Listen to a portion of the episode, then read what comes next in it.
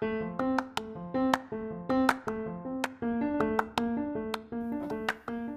tardes.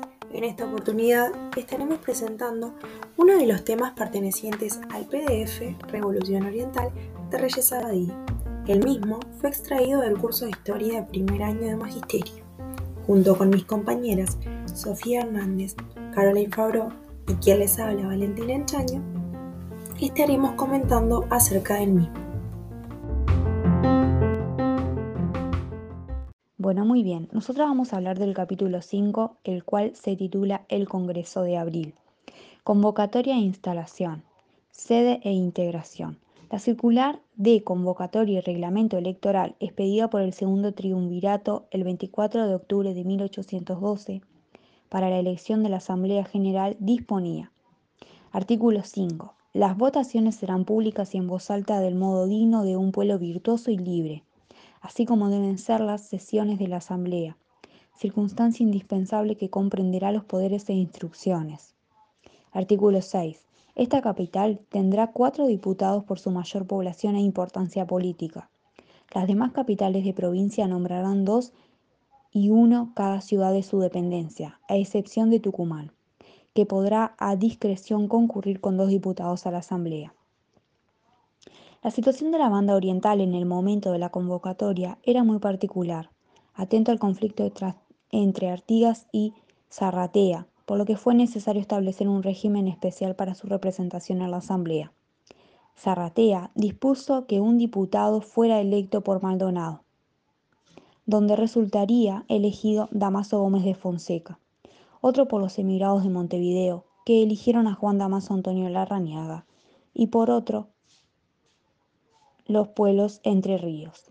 La asamblea que había iniciado sus sesiones el 31 de enero de 1813 se había declarado soberana y exigido su reconocimiento a todos los pueblos y ejércitos. Artigas, que recibió la correspondiente circular por intermedio de Rondó, solicitó de este suspender por ahora el reconocimiento y la jura de la Asamblea hasta tanto fueran resueltas las solicitudes planteadas por la misión García de Zúñiga.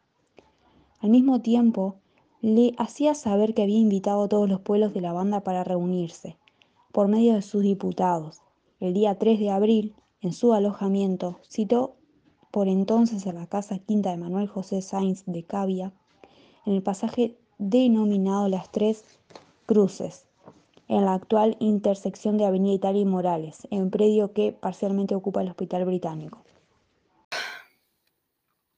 La convocatoria de Artigas, que conocemos por las circulares enviadas a San Carlos y Santa Lucía, ordenaban que, lo más breve posible, se congregaran los vecinos de cada jurisdicción a efecto de elegir el diputado que habría de representarlos. Se recomendaba que la elección se verificara con el mayor orden a fin de que nada falte a la legalidad, y se indicaba que los electos debían reunir las cualidades precisas de prudencia, honradez y probidad. No se señalaba el objeto del Congreso, el que sería prevenido al diputado que fuera electo una vez que se verifique su llegada. Poco se conoce acerca de la elección de diputados para el Congreso, así como su integración. De los congresales firmantes de las actas, solamente se conoce el nombre de los pueblos que representaban cuatro de ellos. Francisco A. de Bustamante, representante de San Carlos, Ramón de Cáceres, quien investiga la triple representación de Colonia, Canelones y de los ciudadanos en armas, Manuel del Valle, representaba a San Juan Bautista, y Manuel Martínez, de Aedo a Santo Domingo Soriano, por subrogación del titular electo Miguel Bonifacio Gadea. Respecto de la condición social de los integrantes del Congreso, Cabe señalar que pertenecían al sector socioeconómico más poderoso, predominado los hacendados, muchos de ellos con actitudes vacilantes en el periodo inmediatamente anterior. Así figuran entre los firmantes de los actos a Manuel Pérez, saladrista y dueño de grandes extensiones de campo entre el río Xi y Negro, poblador de Aigua, y su hijo León Pérez. Juan José Durán, de la familia de la Cuadra Durán, uno de los más importantes terratenientes de la banda y también saladerista. Por otra parte, Manuel Martínez de Aedo, hijo del gran terrateniente Francisco Martínez de Aedo, que por participación de bienes detentaba el Rincón de las Gallinas, Pedro Casavalle, saladerista y dueño de una jabonería, yerno de Manuel Vázquez de España y Petrona Palacios, grandes terratenientes entre el Xi y el Negro y entre el Tacuarembó y el Corrales. Felipe Flores, colono de Alzaibar, entre el Arroyo Grande y el Sarandí, denunciante de tierras al Río Negro y participante en el éxodo con 15 esclavos, padre del futuro general Venancio Flores, etc. No es posible, tampoco, establecer la plena representación de todos los pueblos por entonces existentes en la banda, advirtiéndose una neta mayoría de los congresales vecinos de Montevideo y su jurisdicción y de las localidades del sur de Río Negro. Es juicioso imaginar que no podrían llegar, impedidos por la distancia y las inclemencias del tiempo. Anota acertadamente Aurora Capilla de Castellanos, es representante de los pueblos situados al norte de Río Negro. Yo voy a hablar de las resoluciones del Congreso. El Congreso celebró dos sesiones, una el 5 y otra el 20 de abril de 1813. La primera estuvo destinada a interiorizarse del motivo de la convocatoria y a deliberar y resolver sobre aspectos de la misma. La segunda estuvo consagrada a la formación de un gobierno encargado de la administración de justicia y demás aspectos de la administración y economía del país. La sesión del día 5 se inició con una exposición de Artigas, la oración inaugural como él la llamó, destinada a informar a los diputados del motivo de su congregación. En la primera parte del discurso, Artigas recuerda los acontecimientos pasados, destacando los sacrificios sufridos por los orientales y exhortándolos a mantener su constancia y energía. Al referirse a la asamblea allí congregada, expresa que es la segunda vez que el pueblo oriental hace uso de su soberanía aludiendo, evidentemente, a las asambleas de septiembre y octubre de 1811. En el acto, y considerando que la fuente de su autoridad es el pueblo, hace entrega de ella a sus representantes. Mi autoridad emana de vosotros, y ella cesa ante vuestra presencia soberana. Luego prosigue. La asamblea, tantas veces anunciada, empezó sus sesiones en Buenos Aires. Su reconocimiento nos ha sido ordenado.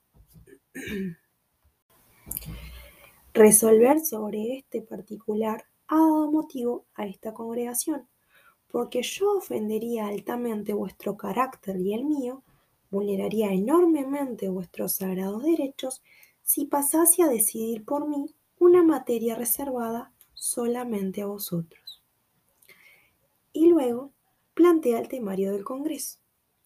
En primer lugar, se planteó que se debía decidir si se reconocería a la Asamblea antes de que el gobierno bonaerense adoptara resoluciones frente a las reclamaciones presentadas por la misión García de Zúñiga. En segundo lugar, se planteó estudiar si se debía proveerse mayor número de diputados por esta banda. Y en tercer lugar, se propuso crear un gobierno que restableciera la economía del país.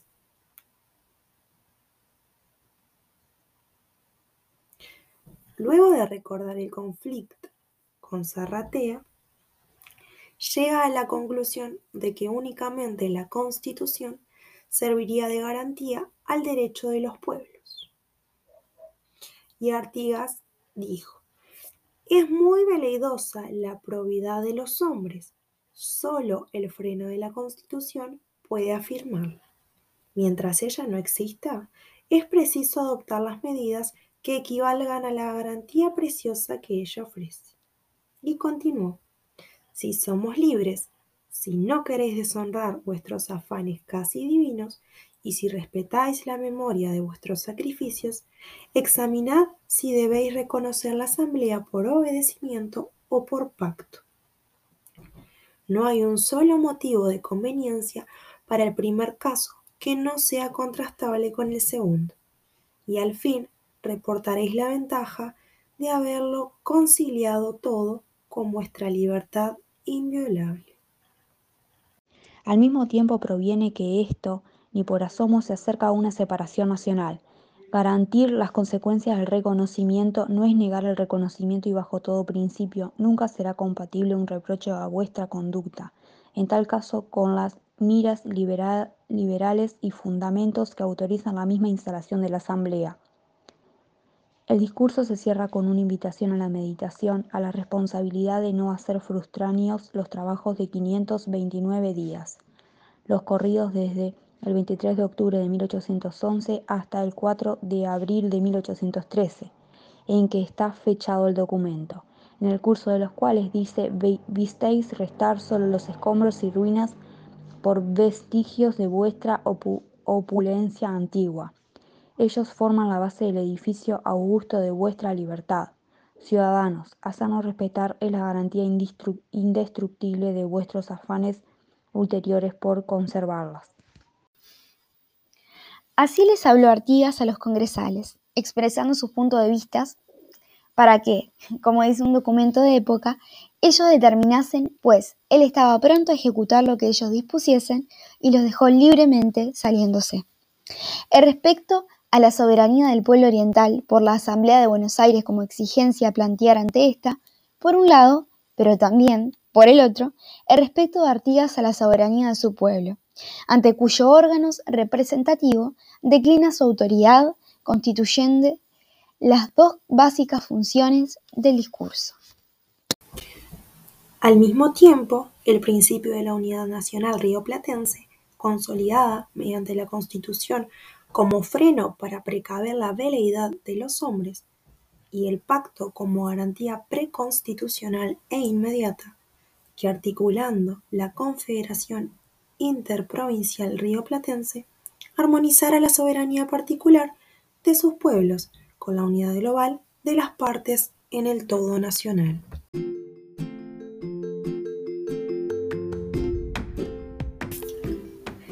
Esperamos que les haya gustado y que hayan podido aprender un poco más acerca de nuestra historia uruguaya.